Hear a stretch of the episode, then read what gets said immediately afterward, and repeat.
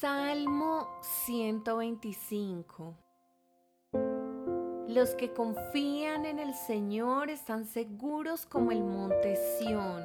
No serán vencidos, sino que permanecerán para siempre. Así como las montañas rodean a Jerusalén, así rodea el Señor a su pueblo ahora y siempre. Los perversos no gobernarán la tierra de los justos porque entonces los justos podrían ser tentados a hacer el mal.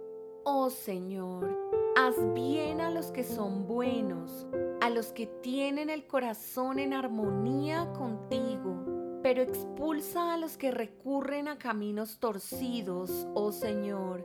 Llévatelos junto con aquellos que hacen el mal. Que Israel tenga paz.